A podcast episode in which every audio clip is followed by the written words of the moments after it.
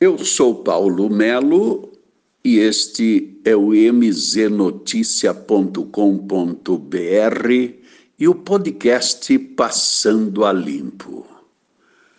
Nós estamos caminhando para situações de confluências de opiniões, para momentos críticos de que não sabemos de quem é a responsabilidade. Responsabilidade de quem, quando nove vereadores, a maioria que estavam presentes na sessão da Câmara, vota a favor de assédio sexual, vota a favor de ameaça de morte, vota a favor da rachadinha e por aí afora. Tem muitas outras coisas que a Câmara tem passado por cima. Nove fizeram campanha a favor do Felipe Passos. O Ministério Público continua o seu trabalho. E aí se pergunta: os vereadores são representantes do povo E será que o povo está contente com estas decisões? Quando o Celso Cieslak é exonerado da autarquia municipal de trânsito para que possa ocupar a vaga de um parceiro de partido que estava prestes a ser caçado na CPI e que acabou renunciando.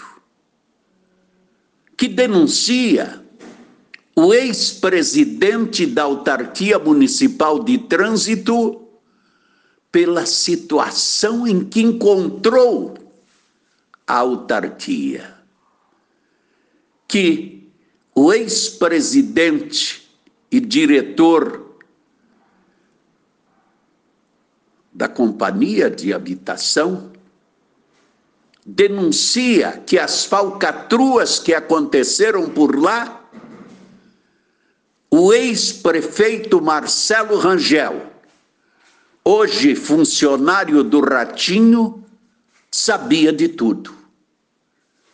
E aí? Como é que fica? Como é que fica a situação quando você analisa a balbúrdia que se encontra o sistema de saúde do município de Ponta Grossa? UPA São Santa Paula, que é autorizada a receber os primeiros atendimentos do Covid, está em colapso. A mentira de campanha, que foi a UPA Santana, continua a fazer um desserviço em termos de atendimento como UPA. Mas a culpa não são dos funcionários. Não são os funcionários. É o que ofereceram numa promessa de campanha para que a UPA de última hora, de qualquer maneira, sem ser conhecida federalmente, funcionasse, para que justificasse o golpe eleitoral. e vamos adiante, vamos em frente. E aí eu pergunto: tudo isto por conta do Covid. Senhores, milhares estão morrendo pela falta de atendimento das demais doenças, que estão ignorando, porque estas não dão lucro. Mas o Covid-19, sim. De quem é a culpa? Paulo Melo, passando a limpo, no mznoticia.com.br e o seu podcast.